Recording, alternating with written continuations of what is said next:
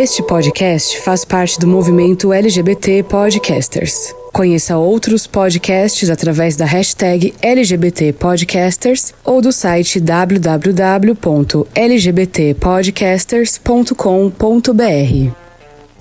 Olá, sejam muito bem-vindos a mais um episódio do Capivaras Trancadas. Eu sou Ricardo Almeida e este é um podcast criado durante o período de pandemia para ressuscitar o meu hábito de assistir filmes e comentar, porque pessoas em casa não tem a mínima graça para mim assistir filmes. E hoje eu resolvi comentar um filme que eu não sei muito bem como explicar, mas que é um clássico de alguma forma, Pink Flamingos. E para comentar junto comigo, eu trouxe a pessoa que assistiu junto comigo, porque foi a única solução que eu consegui pensar, assim, como comentar esse filme. Então, para comentar junto comigo, hoje temos Abacaxi. Bom dia, boa tarde ou boa noite, dependendo de quando você está nos ouvindo. Obrigado pelo convite e obrigado por esse momento para tentar decifrar um pouco esse filme que a gente viu na última sexta, né? Sim. O que, que você achou? Resumidamente, de entrar no detalhe. Ai, eu não sei. É um misto de escatologia com a, a alucinação e rompimento de leis. E você já tinha visto? Não, nunca tinha visto. Eu, eu, achei, Ah. que, eu achei que ia ser um filme tranquilo, assim. Mas. Ai. E quais que são Que as suas primeiras impressões quando assistiu? Então, eu, eu nunca tinha visto, nunca tinha parado para assistir o filme, ah, mas eu já tinha ouvido muito sobre, sabe? Eu, eu sabia que existia já anos atrás, e eh, faz alguns anos eu acabei vendo o documentário da Divine que eu vi no Netflix em algum momento, que foi maravilhoso. E eu, como a gente sabe, eu sou drag queen, então a Divine me, interessa, me interessou ah, como essa figura, tipo, rebelde e tudo que ela tem representado. Aí eu, obviamente, nesse documentário dela, Pink Flamingos foi uma marca, né, na, na história e na carreira dela, tanto que eu acho é, aquele cena, último cena onde ela come a bosta, literalmente, tipo, estampou a, a marca dela no mundo, né? Como realmente a pessoa mais suja do, do, do mundo. Então, é, esse momento eu já esperava, sabe? Eu sabia que o ápice do filme ia culminar nesse momento e eu estava ansioso para ver a cena dentro de contexto também. Mas, e eu também, obviamente, por isso eu conhecia um pouco de como ia ser o filme, né? O tom, eu sabia que ia ser, tipo, é, um monte de baixaria, de quebrar de paradigmas e de provocar, né? Mas mesmo assim, eu fiquei chocado em vários momentos. Eu não estava tão preparado assim. Então, por mim, isso ficou super interessante, assim, porque é, é- acho que é raro a gente ouvir algo tão ripado como Pink Flamingos, porque, né, hype, muitos filmes têm, né? Sendo hype, é, tipo, de um filme que vai sair, às vezes um filme que saiu faz décadas, mas que existe uma comunidade em volta dela que mantém a lenda viva, né? Falando e ripando continuamente sobre como algo é revolucionário, é maravilhoso, etc. Ah, mas eu achei interessante porque realmente, mesmo tendo ouvido falar e todo mundo falando que é isso, que é aquilo, assim, eu consegui ficar mais chocado ainda do que eu esperava ser. Então, para mim, isso é ah, um grande parabéns para o John Waters e para toda a equipe, porque realmente cumpre o, o propósito muito bem. Antes da gente começar a falar do filme, eu só tenho alguns avisos a dar. É, Capivaras Trancados está em praticamente todas as plataformas de podcasts, eu acredito. E também nós fazemos parte da rede LGBT Podcasters, uma rede de divulgação e de podcasts produzido por pessoas LGBTQIA+. Então, se você tem interesse em temáticas e quer conhecer mais sobre essa rede, vai lá no Instagram, joga a hashtag LGBT Podcasters, ou no Instagram LGBT Podcasters, ou no site LGBT Podcasters. E conheça mais é, podcasts produzidos por pessoas LGBTQIA+. É, antes da gente começar aba, eu sempre peço para as pessoas fazerem uma sinopse da vida delas. Qual que seria a sinopse da sua vida?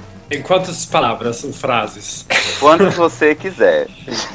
Tá, sinopse da minha vida foi: é, eu, uh, eu nasci na Inglaterra, é, eu cresci com uma mãe solteira, uh, meia doida, que me levou para vários casas. A gente mudou um monte, talvez os primeiros 10 anos da minha vida foram bem loucas. Uh, aí, com 18 anos, eu me mudei para a faculdade em Londres. Em Londres, eu estudei português e alemão, me levando para o Brasil pela primeira vez para o intercâmbio. E depois de fazer intercâmbio aqui, uh, eu já queria voltar para o Brasil. Que eu consegui fazer uh, através da minha, do meu trabalho, quando eu me formei, eu consegui uma rotação. E quando eu voltei para o Brasil e decidi me abrir para esse país foi quando eu realmente consegui uh, me montar. E aí me montando eu, uh, eu me integrei de vez na comunidade LGBT ou pelo menos numa parte dela. E uh, a partir desse momento eu acho que o resto vocês podem ver nas minhas redes etc depois ou seja todas as dragventuras que eu tenho feito aqui em São Paulo que ícone assim é uma uma coisa mais doida após a outra. Pelo menos essa foi a ideia. Eu poderia dizer que é um filme bem na direção do John? Não. não, você tá ousada. Infelizmente não. É eu, uh, pouco, tipo, é eu sou uma pessoa que super me inspiro e eu ganho muito energia de pessoas rebeldes, assim. Tipo, eu olho para pessoas como Divine, John Watts e, tipo, é, me dá força, sabe? Me dá muito energia e animação para fazer coisas mais usadas. Mas fingir que eu sou do mesmo nível, nem próximo, não, não consigo. Yaba, como que tá sendo esse período de quarentena para você? Uh, é engraçado, né? Eu acho que estão, parece que estão sendo vários períodos de quarentena. Eu sinto que eu passei já por vários ciclos altos e baixos, etc. Mas eu acho que no geral está sendo é um momento para repensar coisas, né? Eu, acho que eu eu estou acompanhando várias mudanças muito grandes na, nas vidas das pessoas que eu amo que eu tenho perto e obviamente também no mundo. Uh, então, uh, sendo doido, uh, mas eu tenho me ocupado, como eu sempre faço, como Virginia Workaholic, com muitos projetos. É, então eu acabei me, me, estabilizando um pouco, me enchendo de coisas de fazer, que é, é bem meio mini sintoma principal, talvez, da quarentena. Então tem se resumido a muitos cursos, inicialmente, nos primeiros, nesses primeiros seis meses.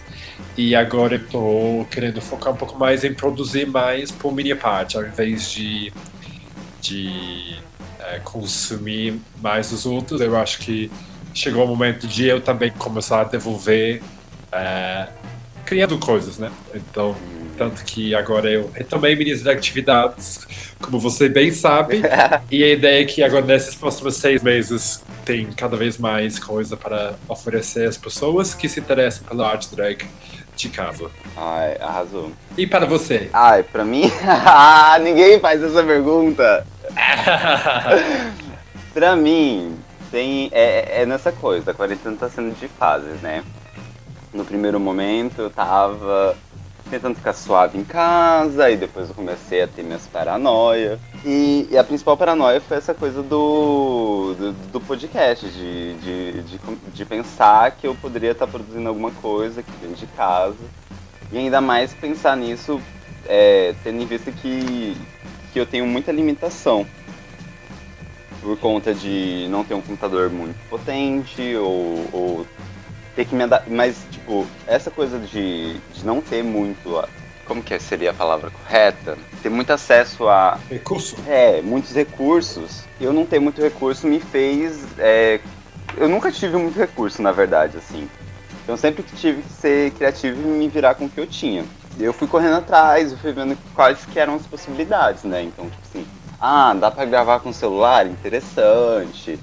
Ah, não dá para usar a plataforma que eu pensava que seria do caralho, ou gravar pelo computador com um gravador de voz, porque a, a placa de vídeo do meu. a placa de áudio do meu computador está estragada dos tempos. não, vamos virar, vamos ver aqui. O que que grava online? Ah, o Discord. Então foi meio que me adaptando. E aí nessa coisa de, de me adaptar para produzir o podcast, também foi tipo meio que me adaptando para produzir a para produzir a minha quarentena, por dizer assim. Então, uhum. E agora sim, já que eu tô que tá numa fase que eu tô mais calmo da quarentena, né? É quando eu tô mais surtado da quarentena ao mesmo tempo. Porque é quando a casa não tá me incomodando, mas sair na rua tá me incomodando pra cacete. É, engra... é engraçado isso, né? Isso, isso é uma observação, eu acho, muito pertinente, porque eu acho que a reação de quase todo mundo no começo da quarentena foi: nossa, como que eu vou ficar louca dentro de casa? Não posso ficar aqui. E justamente agora a gente está dentro de casa tanto que agora é a rua que nos, que nos parece tipo, assustadora, né? Agora ficar em casa já ficou uhum. uh, pelo menos mais familiar, né? É... Não, não, porque a gente sabe, né? Todo mundo tem uma situação diferente de casa e nem todas elas vão ser cômodas por N motivos. Sim. Mas uh, eu acho que é, é, é, é para mim o, o quão rápido que a gente se adapta é bem doido, sabe? Eu trabalho numa numa corporação multinacional e por anos ela tem se resistido a permitir e a confiar nos próprios funcionários para trabalhar de casa. Porque elas têm estereótipos na, na mente, né? Que ah, funcionário em casa não produz, não vai logar, tem que monitorar todas as horas, etc. E agora já, obviamente, tudo virou de ponta cabeça e percebe que, na verdade, funciona. As pessoas até trabalham mais porque não sabem se desligar. Então, eu acho tanto dentro do trabalho como pessoal, se você imaginar quanto que nosso mundo, nosso jeito de viver tem tem se mudado e também quanto que a gente tem uh, tipo se não se adequado, mas que tipo agora já parece meio normal, né? Que agora o que é, é, é normal, o que é estranho já tem se invertido, eu acho que para muitas pessoas. Sim, é nesse sentido realmente.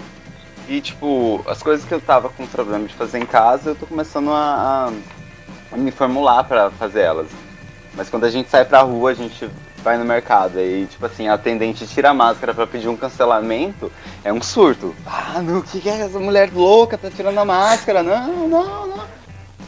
Eu, sabe, eu queria muito ver uma, um filme do John Waters, tipo, dentro desse contexto de pandemia, né? Imagina um Divine numa pandemia de Covid. Ai. Saindo. Sabe, sabe, eu lembro uh, a cena uh, que a gente vai falar daqui a pouco, onde eles lambem todos os móveis. Sim. Imagina essa cena do Covid, ela, ela no mercado esperando em todo mundo. O, o pânico que ia dar. Exatamente, nossa. Seria nessa vibe. Aproveitando que a gente tá falando tanto assim do. da Divine, dessa criação desse filme, né?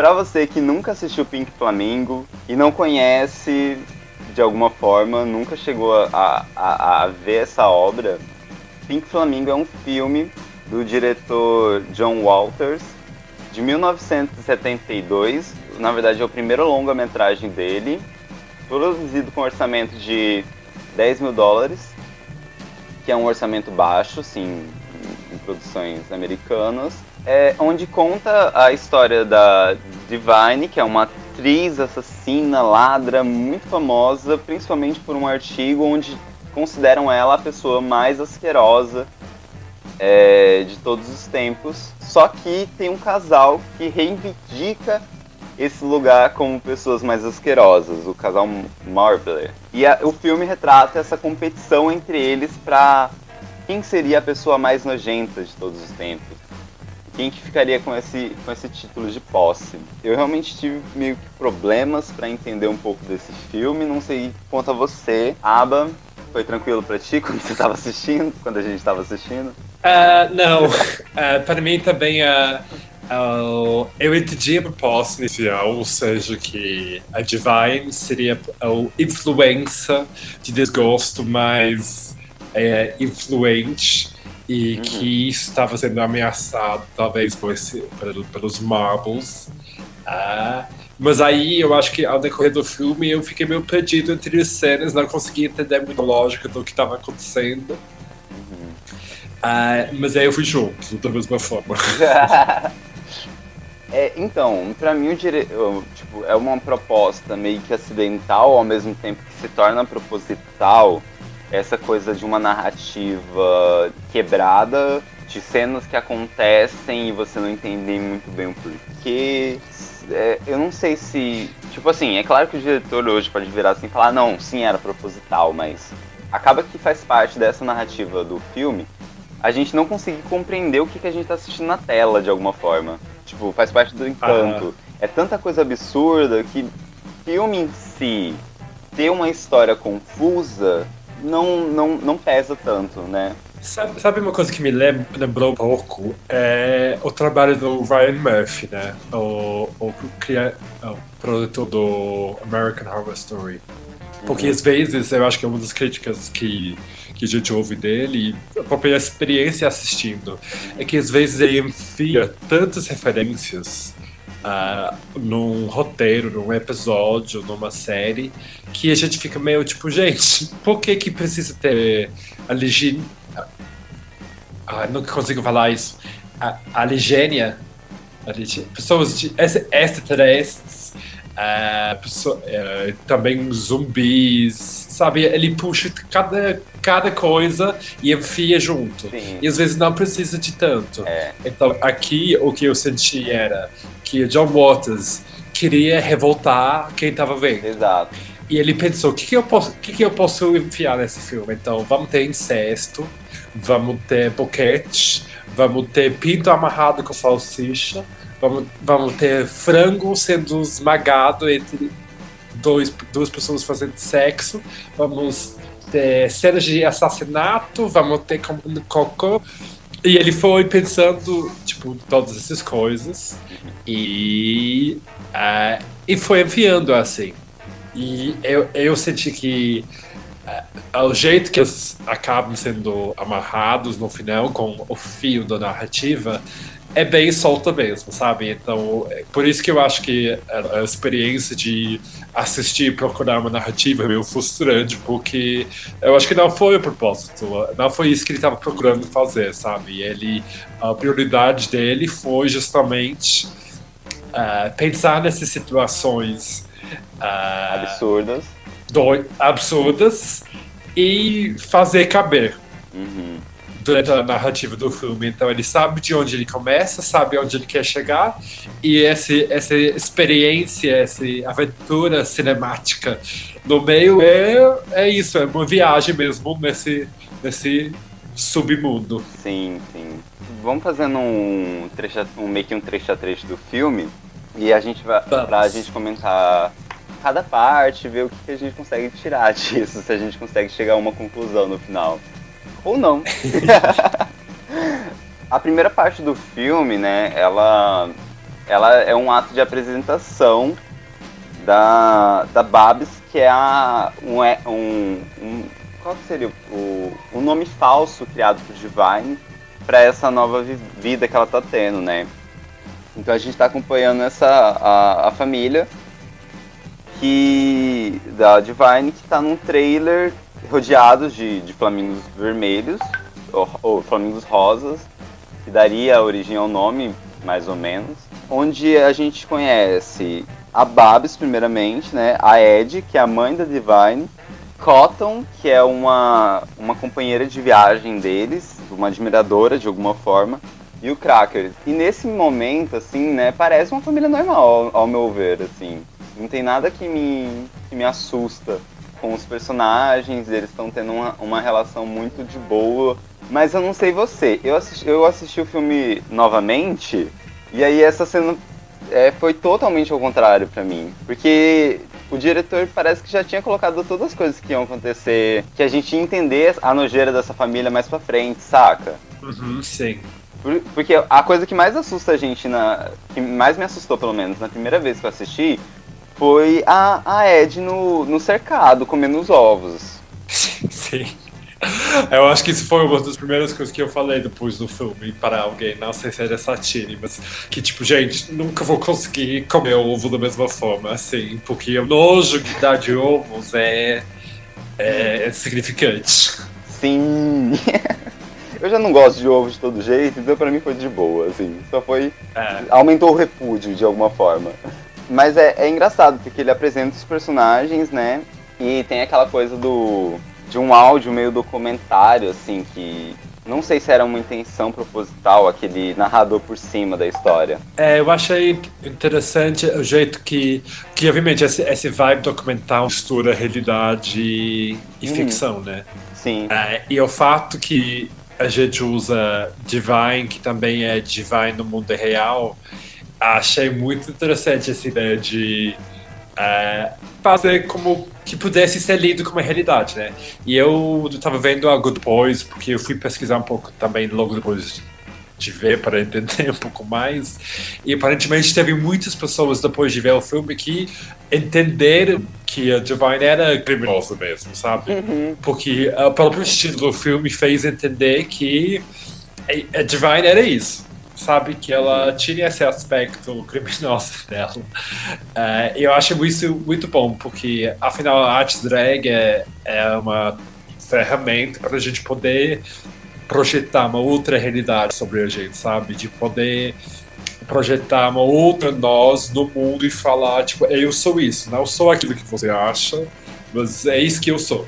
Então eu achei muito interessante ele explorar essa ideia de realmente soltar a Divine do mundo real. Parece é, essa visão dela que ele obviamente tinha. Sim, sim. Eu tinha visto essa, essa coisa do. como ela foi é, teve esse diálogo assim muito perto da realidade, mas é meio que que era é legal ver isso realmente, porque a Divine entregou muito dela nesse filme, principalmente dessa parte da, da de ser uma pessoa muito muito nojenta e ir pro extremo, saca, com com drag, que pra mim é muito Sim, muito maluco e muito inspirador. É, porque é, os dois é, têm essa relação, né? De se inspirar. É, acho que os dois tinham os maiores sucessos juntos. Então você não sabe exatamente quem tá inspirando quem ali, sabe? Se é o John Waters que tá criando as oportunidades e as ideias pro Divine, ou se ele tá bebendo dela. Porque esse filme, por exemplo, certamente, eu acho que não existe sem ela, né? Ele todo o universo desse filme foi projetado a partir de como que ele interpretava a Divine, sabe?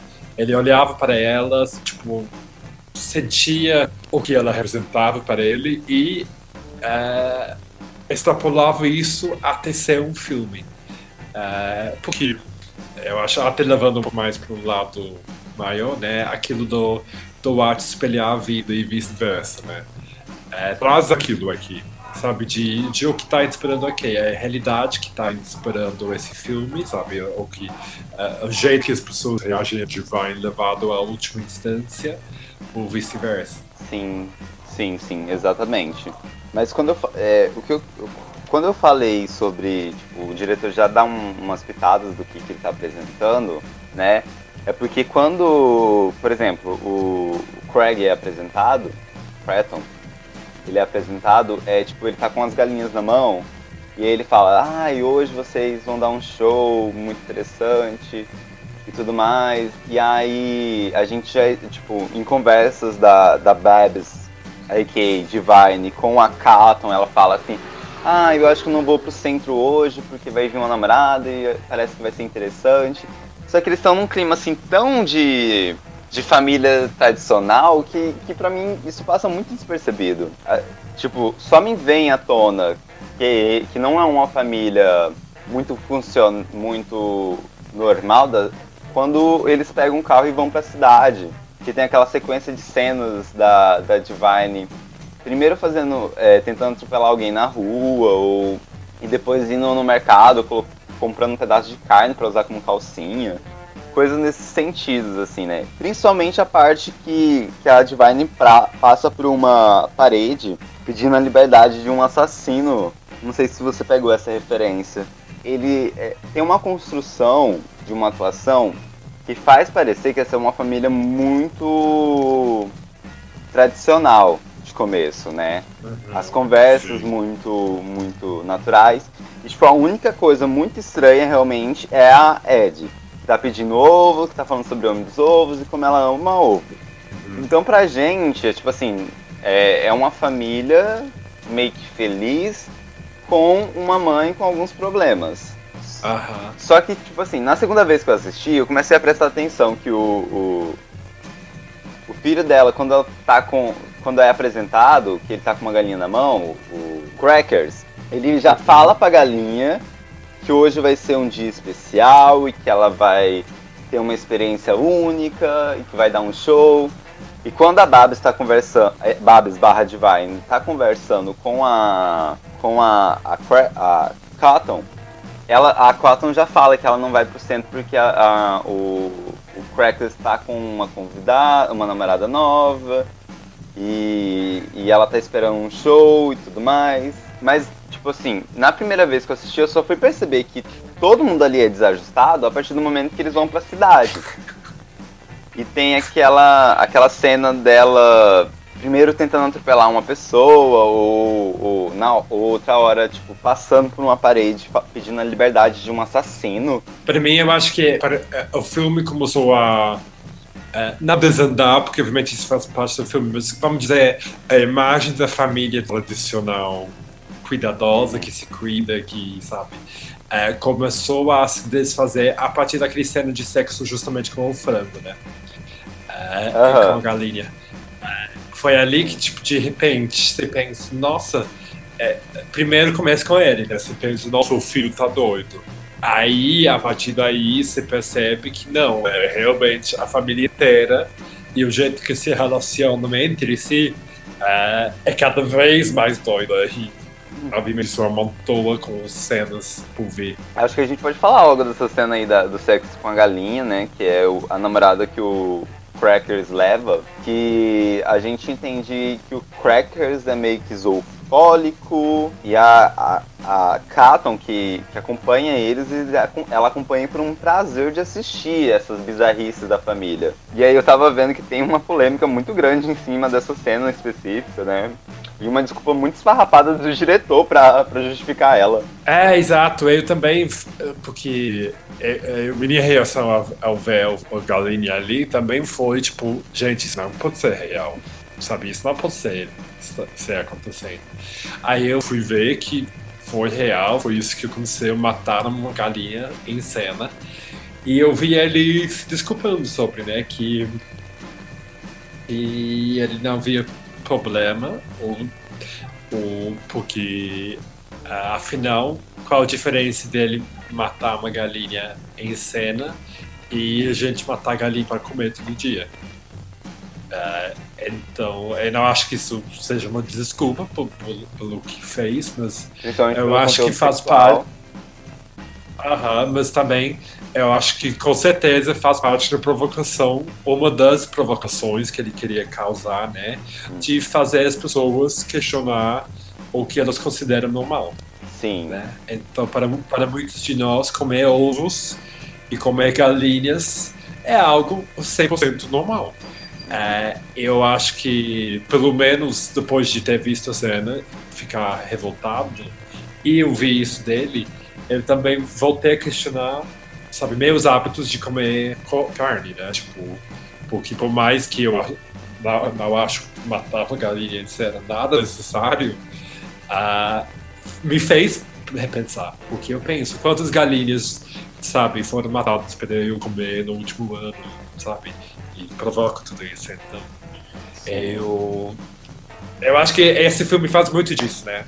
Faz muita coisa que a gente talvez não esteja de acordo, mas afinal faz a gente pensar sobre coisas do nosso dia a dia. Tanto a cena de incesto também, tipo, e a, a questão do, do- da, da, da adoção também, a agência de adoção, você fica pensando sobre. Sim. E aí a gente tem um corte de cena pra mostrar a, o- os rivais do, da Divine nesse filme, né? Que é o, a Connie Melbler e, a, e o Raymond Melbler, né? que é, são apresentados separadamente. É, a Cone para demonstrar os trabalhos que eles, que eles têm, né? Como de adoção de crianças, que é uma fazenda de criança, basicamente, que eles produzem para vender para casais gays. Só que é uma produção bem questionável, né? Afinal, eles sequestram as garotas, trancam em, em um porão e, e tem um, um, um servo estupra as meninas para sempre estarem grávidas e assim que nascerem as crianças serem doados, serem vendidos, na verdade.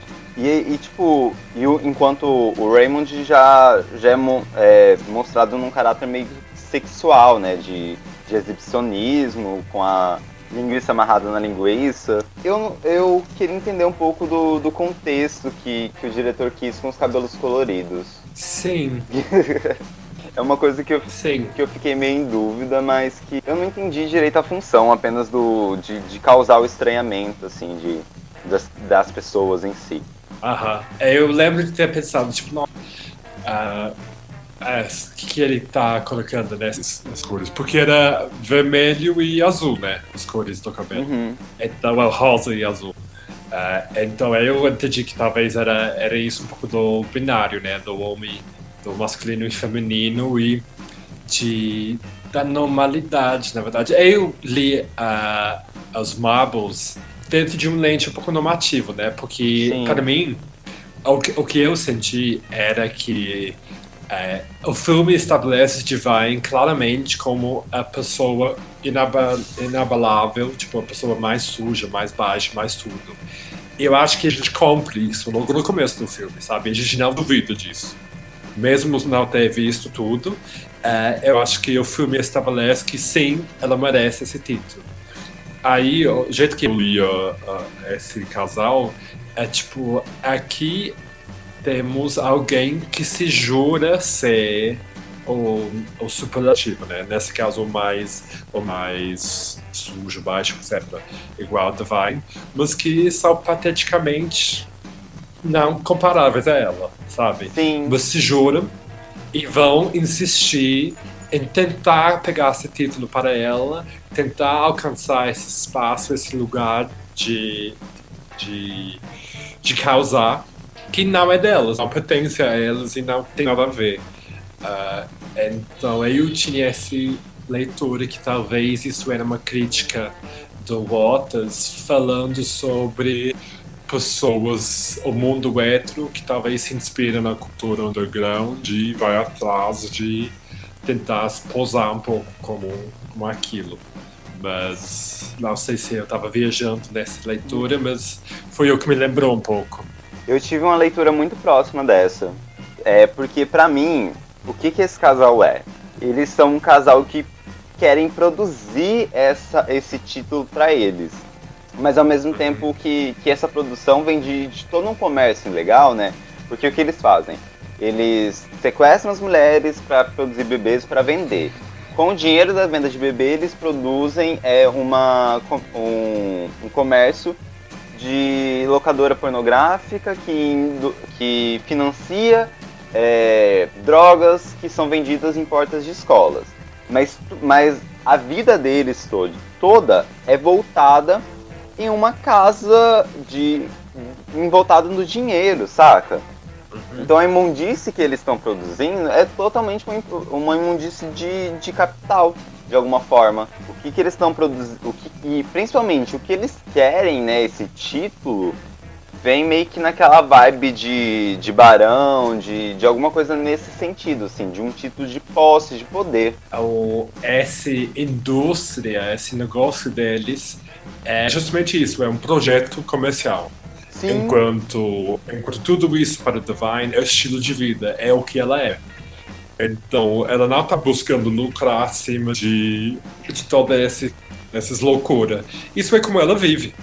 E eu, eu acho que isso também existe um paralelo aqui com um pouco o que a gente vive hoje com a cultura drag, né? Que a gente vê drag queens e pessoas se apropriando da arte drag para projetos comerciais e para conseguir alcance. ao invés de ser o que elas são, sabe? Eu acho que até hoje Divine representa isso, sabe? Ela foi uma drag queen uh, rebelde que provocava as pessoas, que vivia do jeito dela e, tipo, sabe? E hoje o que a gente vê são pessoas que talvez uh, usam a arte drag para ir mais longe, né? Eu acho que, por exemplo, a Todd Cole é um exemplo, né? Ele não era, é, pelo que eu, o pouco que eu conheço dele, ele não trabalhava tanto como drag, mas passou a usar e trabalhar uma figura drag para ele ecoar, né? Para, para os clipes dele ter mais visualização, ele se aproximar mais ao universo drag, para se conectar também com esse público e dialogar com isso. Sim. É, e eu acho que isso é meio um exemplo, né? Essa ideia do drag ser uma coisa que se faz o que você é. E eu acho que a gente vê isso nesse filme também, essa questão de fazer coisas ruins, o ser é uma coisa podre. E esse filme eu acho que valoriza a Divine como algo organicamente podre. Exato. e pura, por isso, né? Ela é puramente péssima. Nesse plano do, dos Marbers, para conseguir é, destronar a Divine, né? Eles infiltram uma espiã que é justamente a namorada do Crackers para conseguir informações da localização do da Divine. Tendo essa informação, conseguindo essa informação com a, a espiã, eles resolvem enviar um presente para ela que é uma carta de, de guerra, assim, praticamente, né? Que é, é principalmente considera, é, tendo a informação que a Divine em breve está fazendo uma festa de aniversário. Eles enviam um, um uma caixa com cocô. E isso é um insulto pra Divine, completamente. É, isso que não entendi, porque.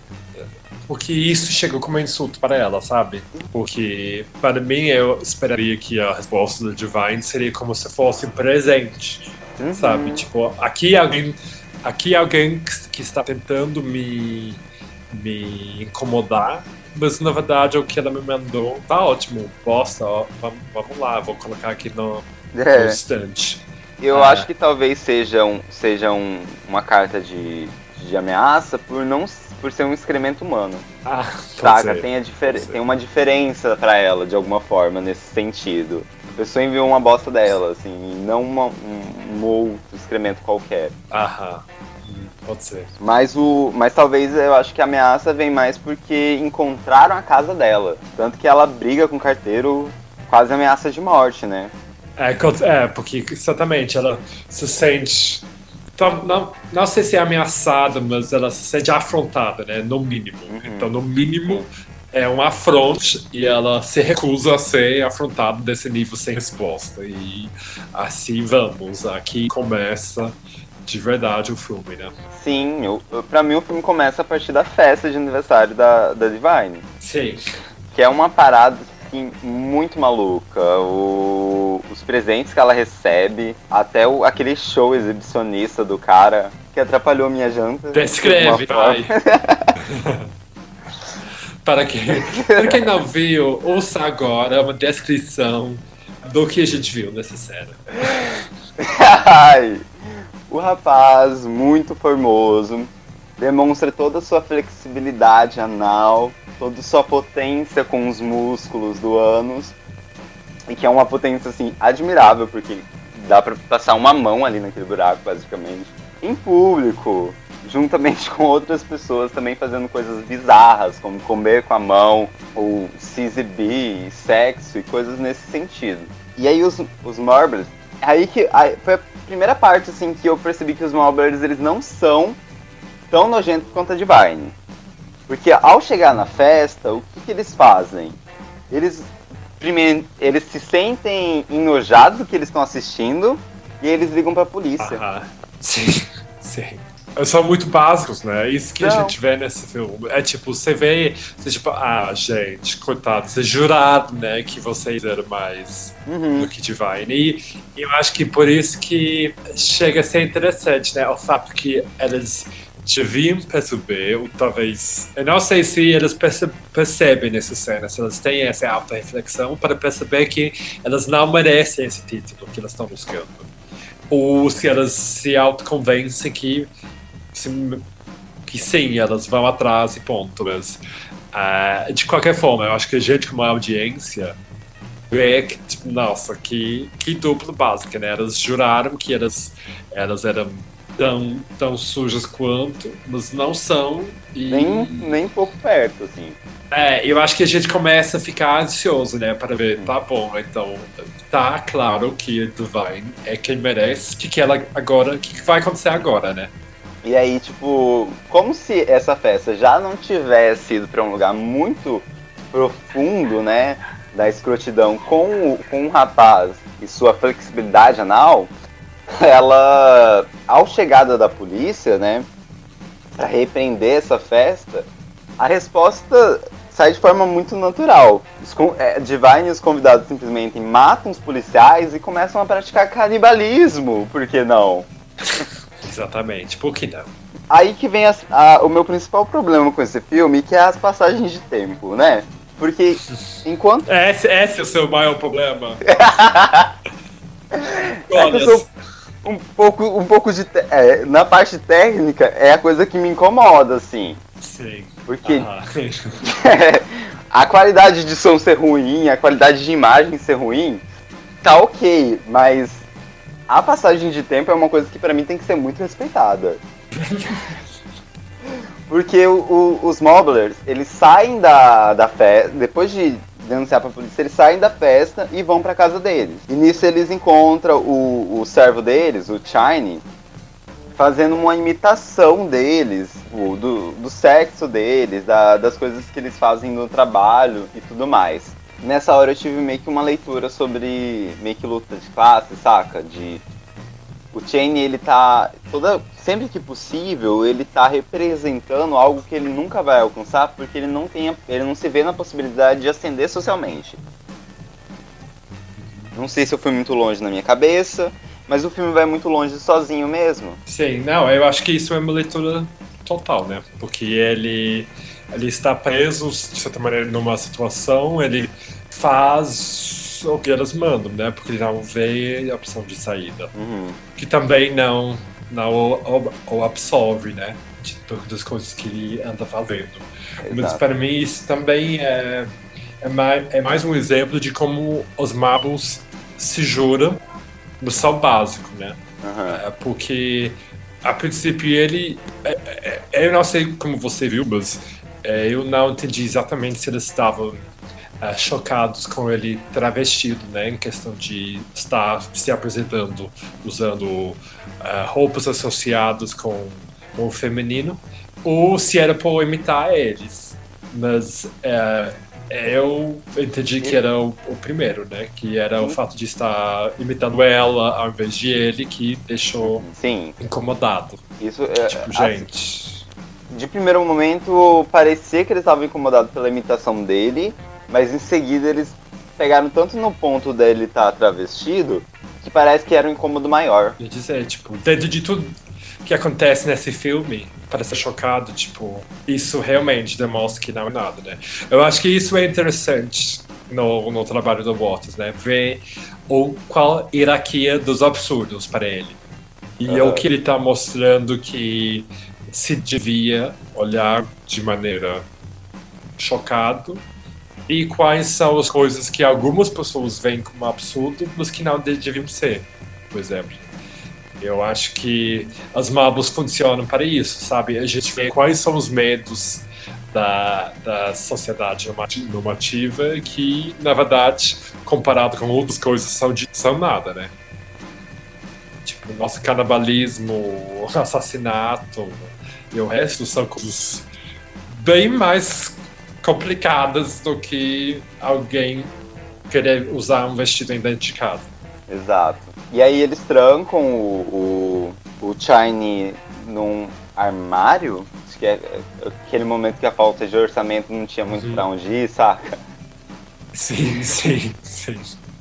E e aí, e aí eles saem novamente. E aí, viu? Essa coisa que eu falo assim que, que, que meio que me incomoda, essas, essas idas e vindas desnecessárias que fazem, e, e principalmente o quanto que eles fazem, o tempo gasto nessas idas e vindas. Porque no momento que eles saem para voltar lá na casa da Divine e incendiar, a Divine tá indo para casa deles pra se vingar. E aí quando ela chega a gente vê aquela cena que é muito louca, dela lambendo as coisas. E ela fez a, a Willa, de alguma forma. Seu lambi é meu. Ah, sim, sim. Eu não, não tinha entendido uh, é, necessariamente a lógica de lamber o primeiro, mas uh, era mais uma cena doida. Nossa, não sei muito o que falar. Eles queriam, era pra colocar a imundice deles na casa, de alguma forma. E aí... Ni... É, é, é, que, é que eu acho que eu olhando no, naquele momento, eu não entendi como que, por exemplo, os Marbles iam saber que eles tinham lambido. Mas eu acho que depois na cena, depois a gente percebe que o, o Lambé fez, Uhum. não sei, tipo, de certa maneira não, Funciona. disso. Essa, é- essa cena, tipo, ela vai crescendo de uma forma bizarra, porque eles começam lambendo as coisas e a, e a se declarar um, a Divine pro, pro Crackers, assim, de, da relação materna deles dois. Isso explode no incesto da, da Divine começando a chupar o próprio filho ali, porque a imundice deles vai contagiar aquela casa e ela vai dar o presente dele de, de pra própria mãe, pra carne da carne, que, da carne da carne que ele saiu, o sangue do sangue dele. É um texto muito pesado sobre, sobre incesto, mas que funcionou bem pra casa, assim. E durante esse ato, Sim, durante esse ato infernal, eles o, o Shine fa- é, é, faz barulho e eles descobrem ele no, no armário e conversando com ele, o Craters fala que tem as pra soltarem as meninas que estão no, no porão. E aí quando eles vão lá, eu não sei o que, que seria mais nojento pra, pra Divine. Não fazer nada ou deixar que ela. Ou, ou fazer o que ela fez. É, eu acho que a Divine, né, como figura, gosta de inspirar uh, esse, esse, essas doideiras em outras pessoas também, né? Então eu acho que onde ela tem a oportunidade de sentar e observar eh, outras pessoas também eh, cometendo, participando de atos absurdos quanto ela, ela topa. Tanto que é, soltar as meninas e permitir que elas possam, podem fazer o que querem, como com o Channing, Astral. é cena, é cena de entre- entretenimento para ela. Tanto que ela nem olha, né? Só com os ouvidos ah, de lá de fundo, ela, ela se diverte lá na escada com, com o Crackers e tá ótimo. Ela deixa acontecer, né? É um agente de caos, caos né? De certa maneira. Vai despertando isso onde ela passa. Sim. E, a- e, e aí corta pra, pra cena onde a gente vê o- os Moblers queimando a casa da Divine. né? É, e eles se vangloriando que eles ganharam a guerra finalmente. Mas pra mim não é algo que torna eles nojentos queimarem a casa. É algo que torna eles simplesmente pessoas que, que não sabem esse limite, assim, de do que, que é o, o, o bizarro, escatológico, né? E apenas o que, que é maldade. E pra mim a Divine tem, tem meio que isso na cabeça dela. E eu acho que elas também têm esse foco no material, né? Elas, tipo, gente, por que, que vocês acham que simplesmente queimando a casa dela vai mudar quem ela é? É, tanto que, tipo, de novo, a, a essência do Divine é isso. É essa coisa bi- bizarrice. Então não é que queimando a casa dela que você vai parar ela, que você vai destruir a infâmia dela. Ah, então, de novo, demonstra que tipo, elas não sabem muito bem onde elas estão se mexendo, não entendem de onde vem a, a fama e a força dessa figura revoltante. Ah, e por isso que elas estão destinadas a fracassar, querendo não até né, nesses próximos passos. Sim, sim, sim.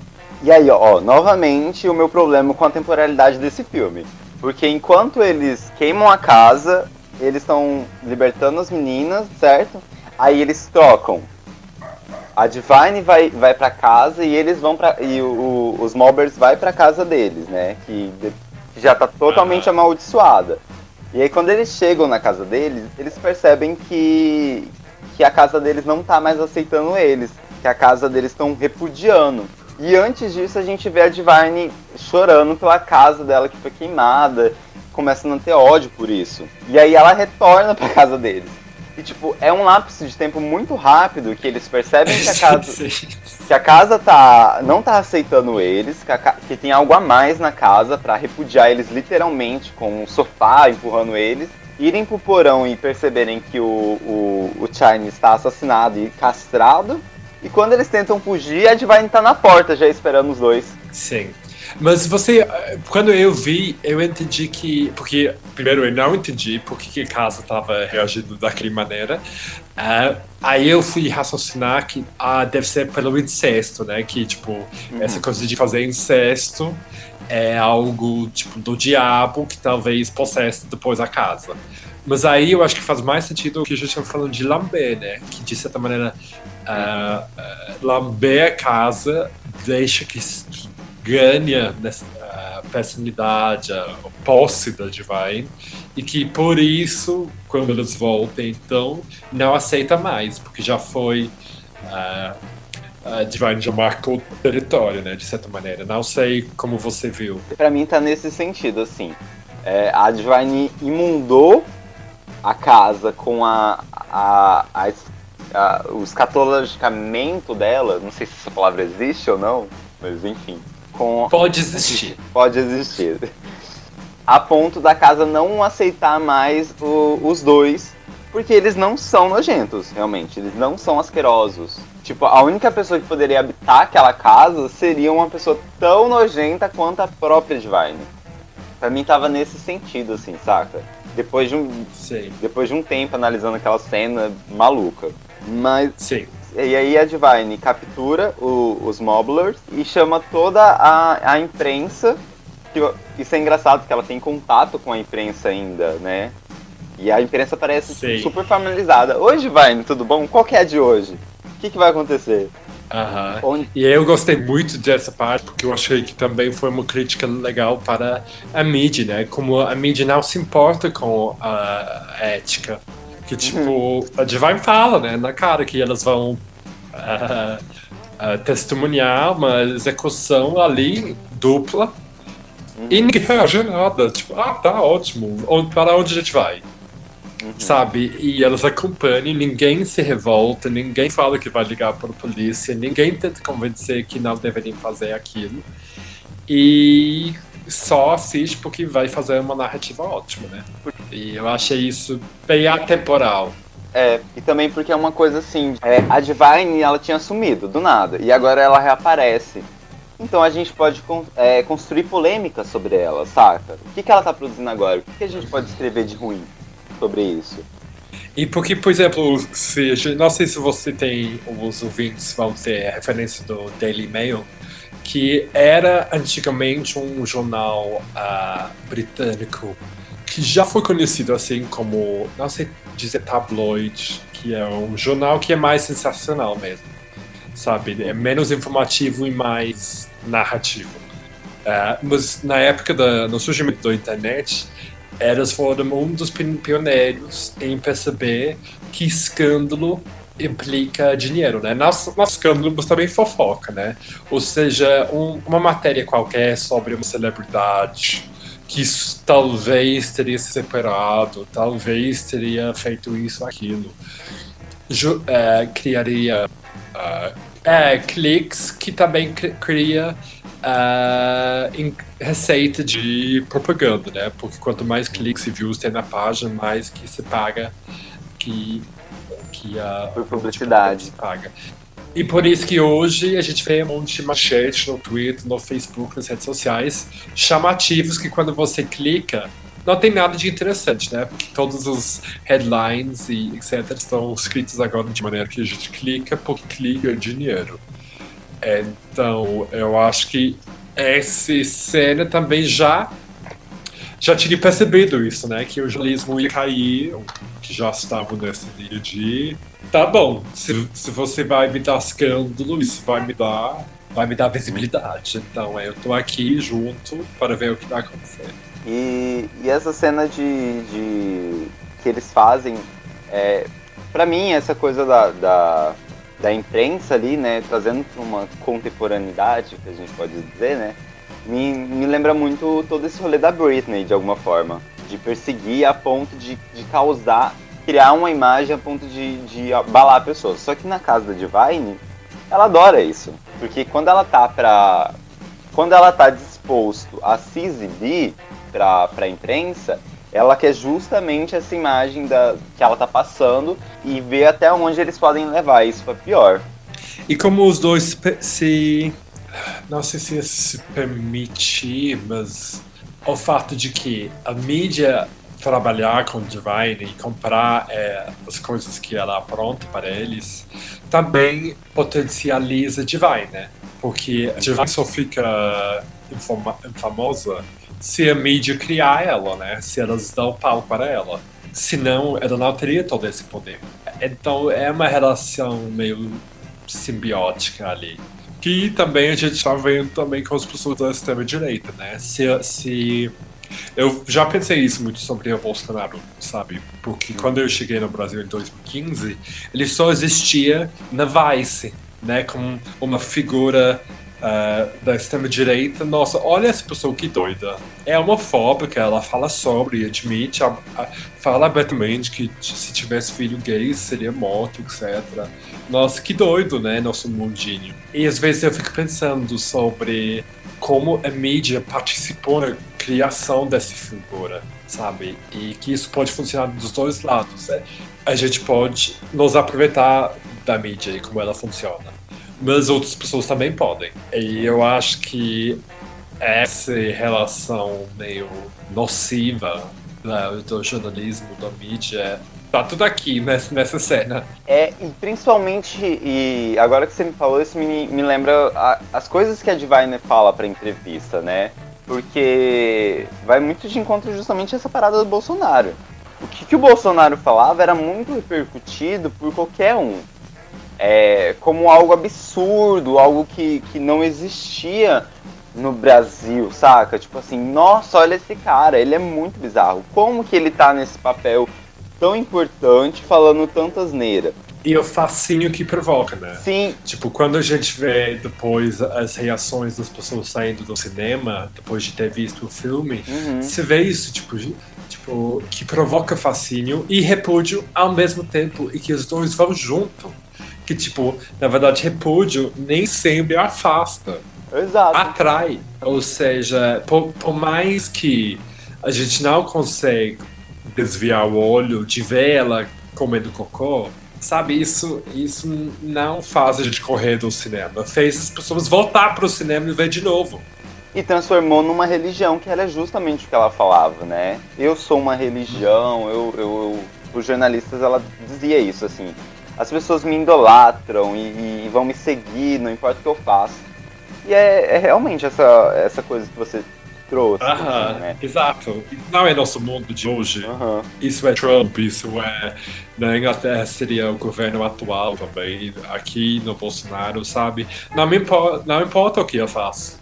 Se eu seguir esse discurso, esse essa maneira de enfrentar as coisas, as pessoas vão me seguir, falta ser, elas não se importam com realidade, com moral. Sim. Sabe? É, e isso é um incômodo que esse filme me cria que é mais atual, né? Tipo, de um lado, a gente, dentro da cultura drag, a gente olha para esse filme e pode nos inspirar em como a Divine foi radical, como o John Waters também foi e continua sendo.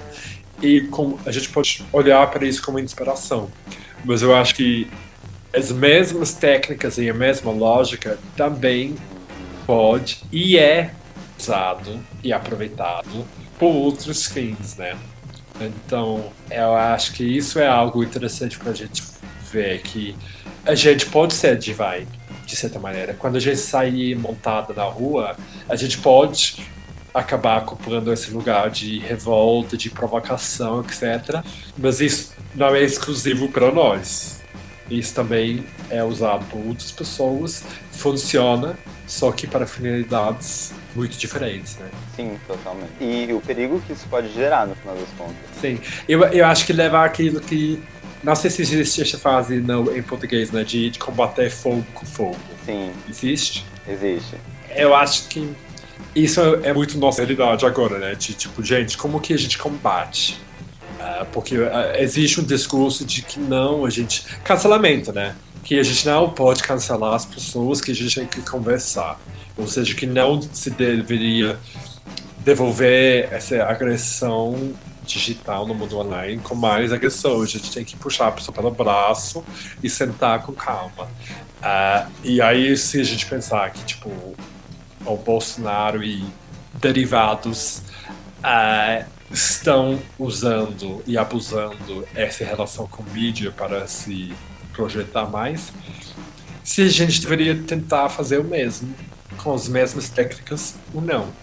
E se isso vai ser produtivo ou não, sabe? Uh, não tenho resposta, mas eu estou aqui, fico aqui nessa pira vendo esse filme, pensando sobre drag queen como algo que provoque, porque pode ser revolucionário dependendo de como que, que é trabalhado. Sim. E ainda nessa linha que vocês tinham falado sobre o cancelamento e tudo mais, né? A partir do momento que, que a gente tenta entender que cancelar não é uma resposta ao alcance, porque gerar o cancelamento a gente está também divulgando a pessoa, porque a gente está tá mostrando os fatos que ela está sendo podre, né? O que, que a gente pode fazer em relação a isso? Porque de todo jeito é uma mídia que a gente está dando, né? Não se pode cancelar tem que conversar, mas tem pessoas que a gente não consegue conversar. E, e ao momento que a gente cancela, a gente está impulsionando a, a, o que a pessoa fez. Aham, exato. Ou, ou e ter, pensar um pouco no objetivo da outra pessoa, né? Ou seja, uhum. se a gente cancelar, a gente gera ruído que ajuda a ecoar mais longe notícia, que ajuda a conectar outras pessoas que se identificam com aquilo que foi feito. Então, por exemplo, quando, quando a gente passou é, nosso tempo em 2016, 2015, postando sobre Bolsonaro, falando, nossa, que homofóbico, que, que lixo de pessoa. O que a gente acabou fazendo era divulgar, né? A gente acabou atraindo pessoas que ficaram atraídos pela palavra homofóbico. E a gente acabou criando um monstro, né? Mas, de certa forma, se a gente não divulgava, não falava sobre, ele passava impune. Que também para ele era conveniente. Exato. Então, eu acho que isso era paradoxo que estamos vivendo em 2020. É que, tipo, parece que não encontramos uma maneira de combater esse tipo de doideira. Porque mesmo deixando passar e esperando que vai passar despercebido e que a pessoa morre por indiferença do geral, de certa maneira, pode permitir que coisas graves passem impunes, a gente tenta problematizar, mas acaba também dando força para outro lado que vai acabar também puxando mais pessoas para o seu time, para sua torcida, né? Para reduzir a essa, essa ideia de, de time, mas enfim. Totalmente. Desculpa, desculpa puxar por isso, mas eu realmente, é, vendo esse filme, para mim é muito difícil de não ver isso refletido. Não, tá tudo bem. Essa é, é meio que essa a minha intenção também, de, de entender como que, é, como que o filme conversa com, com o contemporâneo, com o passado, com tudo mais. Né? Eu, principalmente porque eu estudo, eu meio que estudo cinema de alguma forma no, na minha graduação. Uma, falando em polêmica, eu queria. A gente pulou, mas uh, como você reagiu à, à cena do, do boquete, por exemplo? Porque para mim, eu me senti reagindo àquilo. Tipo, nossa, não acredito que, não, que pode isso num filme. Eu imaginava que não pudesse levar isso num filme. Porque, obviamente, eu acho que a gente tem certos padrões de cinema, etc. Eh, cada um, obviamente, tem o próprio padrão, dependendo de do que tem visto na vida, mas aí eu fico refletindo, mas gente, tipo, pornografia hoje em dia é tão tão acessível e também as próprias pessoas vão mandando nudes, a gente manda, manda nudes uma vez também.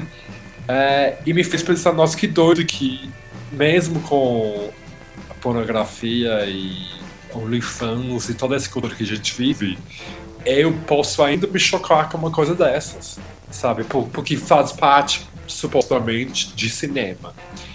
Você.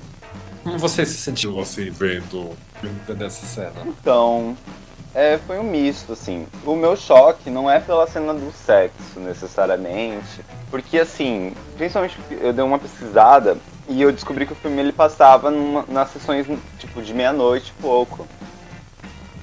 Aham. Então, tipo, era um horário que acontecia filmes mais nessa leva. E pra mim, é, eu, e, tipo, atualmente a gente tem muito filme com, com cenas de sexos explícitas e, e, não sei, por algum motivo, ao longo da minha vida, esses filmes foram aparecendo e eu fui assistindo. Então eu, eu já tô. Eu, o meu choque realmente foi pela explosão da cena e como que ela se tornou ali, saca? Tipo assim. Estamos lambendo aqui as coisas, por que não vou te chupar, meu filho? E, e isso gera realmente um impacto pra mim de alguma forma. Mas não me gera incômodo ela no geral, assim. Eu acho uma cena que acontecer, que, que, que no aspecto do filme aconteceria. Faz sentido, só, só quando eu vi eu pensei, nossa, que doido que eu, eu sabe, meio inconsciente, pulou na hora. Tipo, nossa, não, tava esperando ver um, ver um pênis aqui ah. sendo chupado na minha frente, mas com certeza faz parte do contexto do filme. Uhum. E o filme finaliza justamente com essa execução, né? Que não é só uma execução, é uma humilhação e uma seguido de execução, porque eles cobrem os mobbers de penas e depois executam um por vez. E assim. E chega a ser anticlimático, né? Porque, de novo, a gente vê nesse momento que os mapas não têm resposta, não têm saída, não tem reviravolta. Uhum. Elas são patéticos, não são nada contra Divine e elas simplesmente ficam ali esperando morrer. Uhum. E é exatamente o que acontece. Diferente de filmes de, sabe, cenas de heróis, super-heróis, etc. E outros filmes de ação, onde geralmente tem uma, uma vai e vem, né, de quem vai vencer, uhum. aqui não tem. Sim, a Divine, a Divine amarra, fala que vai matar e mata. Sim. Ponto. Mas é porque também a, a gente tá com. É, nesse filme não tem herói. No geral, no final das contas.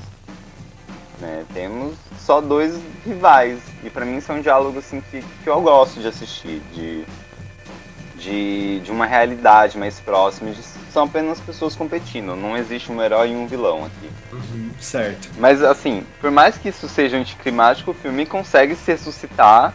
Porque quando Divine, Crackers e, e, e Cotton decide que para onde vão se mudar e começar uma nova vida secreta, eles andando na rua encontram um cachorro defecando e, e nada melhor do que fazer do que se não comer o do comer, né?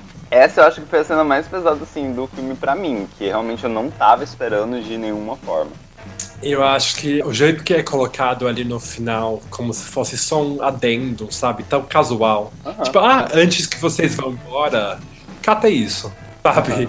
Esse, esse leveza de inserir essa cena como, um, como se fosse um tchauzinho, porém, sabendo que ia ser um, um, uma cena de tamanho impacto, é, achei maravilhoso, assim. Eu gostei muito que de tudo que a gente tinha visto no filme, de como que uh, a princípio o assassinato teria sido um clima, clímax, né? E depois você vê a Jones, se andando assim, se sentindo pela rua e pá, come bosta.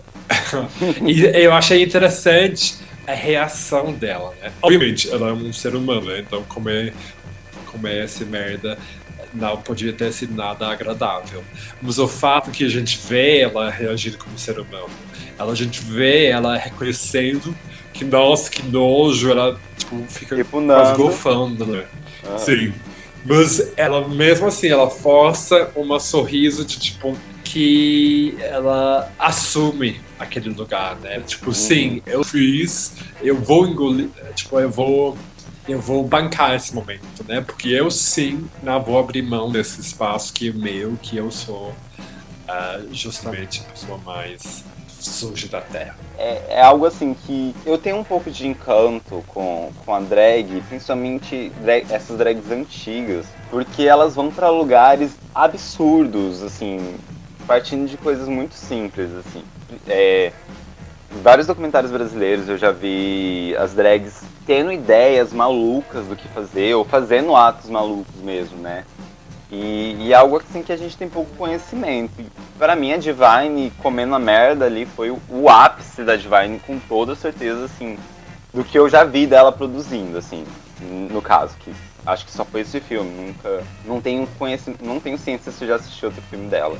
Eu acho que é muito sobre marcar território mesmo uhum. e de se impor, né?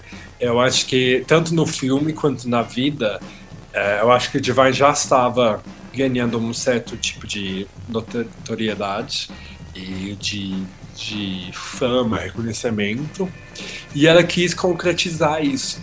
Uh, e tanto aqui como personagem, como persona, ela, ela se impõe, sabe? Ela fala, eu sou isso sim, e caso duvidasse, aqui, meu carimbo, que eu não vou perder esse lugar para ninguém, porque olha, quem vai usar fazer isso que eu estou fazendo agora?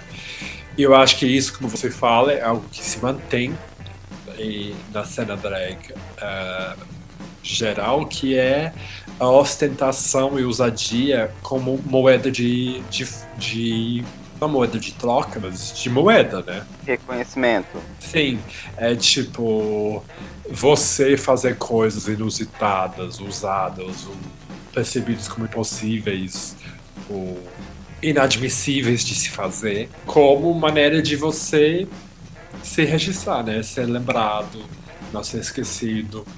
E acho que isso se mantém muito. E com certeza, eu acho que o exemplo de Vine uh, continua sendo uma referência-chave em como você fazer uma performance, um gesto, um ato, pode, assim, te garantir um lado, na, um espaço na memória das pessoas por muito tempo, sabe? Eu acho que ela, ela de novo, ela, o entendimento dela de mídia fez isso funcionar. Ela percebeu que comendo um cocô na vida podia mudar o resto da vida dela, eu acho sabe? Ela sabia que. Ela não olhava para aquilo pensou: nossa, você quer que eu uma merda aqui? Fresquinha? Não, nunca. Nossa, imagina. Ela tinha consciência que fazendo aquilo, passando por aquilo naquele momento, podia ter um impacto mil vezes maior, sabe? E eu acho que isso deveria ser algo que inspira as né, de certa maneira, que às vezes você só precisa de um vídeo na internet um tweet que irrita, que viraliza, que depois su, su, seu alcance, seu, sua voz passa a alcançar muito mais pessoas, né? Falando em meme, sabe? Eu, eu amo a, o meme da Acabou Jéssica, né? Você pensa, sabe? Aquela menina era uma menina qualquer. Uhum. E depois de noite pro dia ela se tornou aquela menina, sabe? Então, isso é, eu continuo achando muito atual também, sabe? Se, essa ideia de que você só precisa fazer uma coisa para dar nome. É algo para, para levar dessa história. De alguma forma, porque se algo tem, que você tem que levar é isso, pelo menos. De resto, incesto, comer cocô, assassinato. Acho que não é muito, umas mensagens muito positivas, não. Sim. Sim. Eu acho que também tem a questão de que todos nós somos pobre, podres. Né? Uma das coisas que a gente faz, ou uh, por esconder que a gente se interessa por essas coisas, né? Eu acho que esse filme é uma grande aventura no voyeurismo, né? Uh, ah. E mesmo, mesmo se a gente não tem inveja de fazer essas coisas, o fato de a gente estar interessado em assistir também diz algo sobre nós, sabe? Eu sinto essa entre linhas, porque é, mesmo naquele cena onde eu e também na personagem da da Cotton, é Cotton que fica é vendo uh, que vem, vendo as cenas de sexo.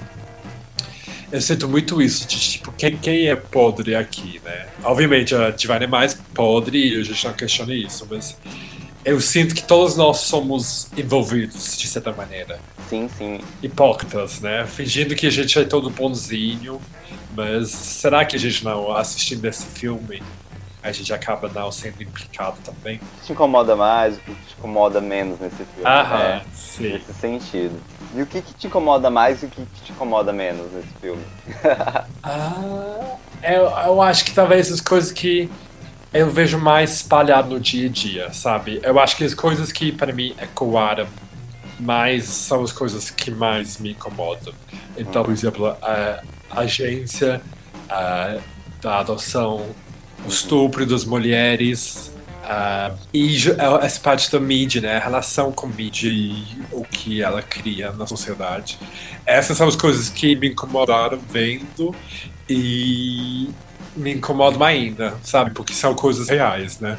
Eu acho que a agência de adoção, para mim, me lembra muito essa questão de como ter criança e que ter filhos é importante na sociedade, né? E que muitas vezes as pessoas querem filhos a qualquer custo é por motivos de vaidade, é, sabe? Ao invés de criar filhos e que, por exemplo, é, não importa de onde vem o filho, o que me importa é ter filho.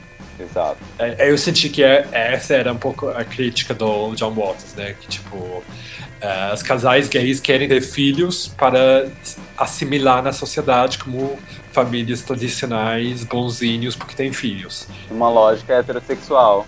É, a partir do momento que tem filho, o que você fazer dentro de casa é seu. Você já cumpre e se encaixa no molde da sociedade, parabéns.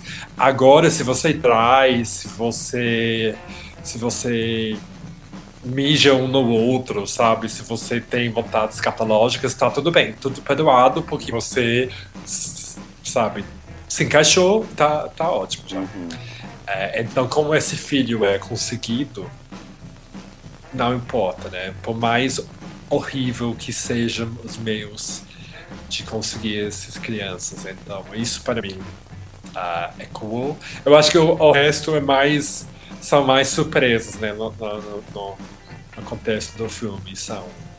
Tipo, canibalismo, para mim, é algo mais caricato, de certa maneira. Não, não vejo tanto como algo que, que, que, participa no nosso dia a dia. Ah, além, além do. Para mim, também teve esse fio de, de carne, né?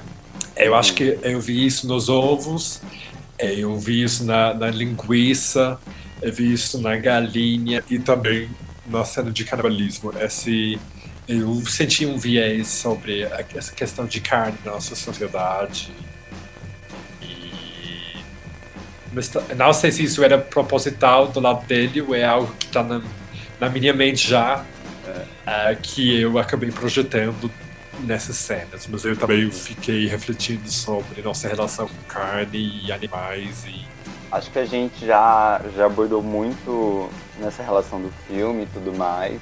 A gente já pode ir encerrando, mas antes de, de terminar, eu gostaria que você sugerisse uma atividade para quem está de quarentena, enquanto ainda estamos de quarentena.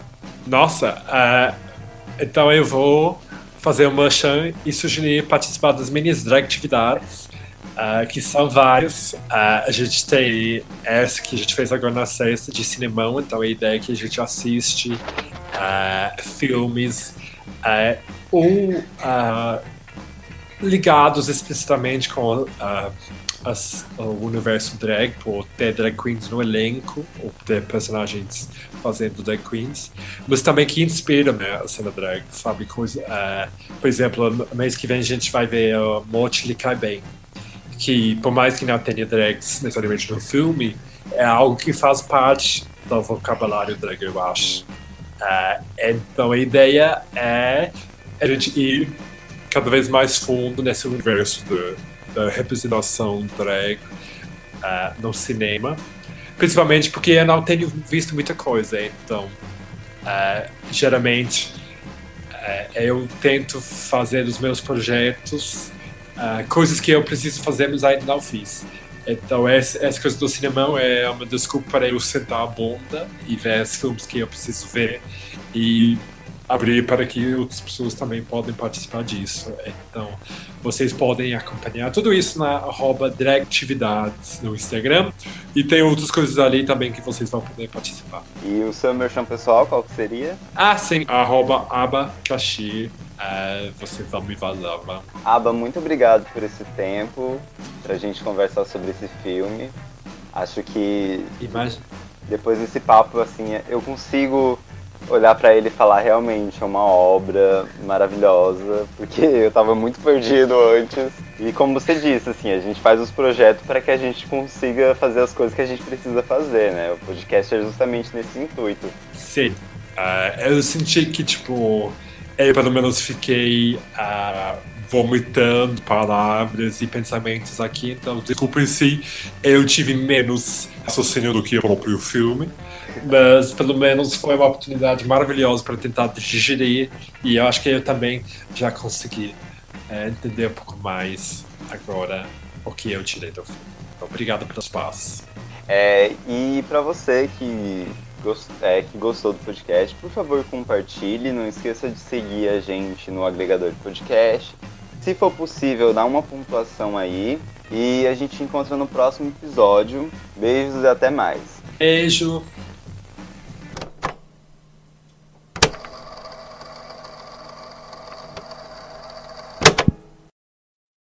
Aba, muito obrigado, cara. Imagina, desculpa. Uh, se na edição você quer tirar alguma parte, arraso, não vou, não tem problema nenhum. Uh, eu senti que eu fiquei derrubando um pouco a nossa uh, linha de, de, passar pelo filme. Não, não. Então qualquer coisa, arrasa, né? Tudo bom, tudo bem. Eu, eu acho que eu consigo até mexer na edição pra, pra me colocar, pra, tipo, no começo, quando você tava muito como, como hosts. Sim, por favor, sim, você ajeita ali. Ai, então tá, ok. Aí, parei de gravar já. Obrigado. Ah, razão. Até Obrigado, mais, viu? Vai... Ah, me avise quando sair que divulgo também. Tá, sim, sim, sim, eu mando. Eu só dei uma pausa agora porque eu tava trabalhando na, em, na mídia do, do Instagram do podcast. E eu acabei uhum. esquecendo de, de, de, Tipo assim, eu deixei o episódio pronto, mas assim, qual que era o intuito de eu postar um episódio se eu tô preparando um monte de conteúdo que eu, depois eu vou postar solto, assim, saca? Como, Sim. como os outros que eu já fiz. E aí eu fiquei, eu tô só, tipo, editando o episódio e deixando pronto. E depois quando lançar, eu te aviso. É, tranquilo. É, eu já passei por tudo isso no podcast. Eu acho que é um dilema constante saber se você prepara uma temporada antes de soltar para poder preparar conteúdo para fazer divulgação bafo, ou se você vai na luta semana a semana, ou mês a mês, fazendo uma de cada vez. Eu, uhum.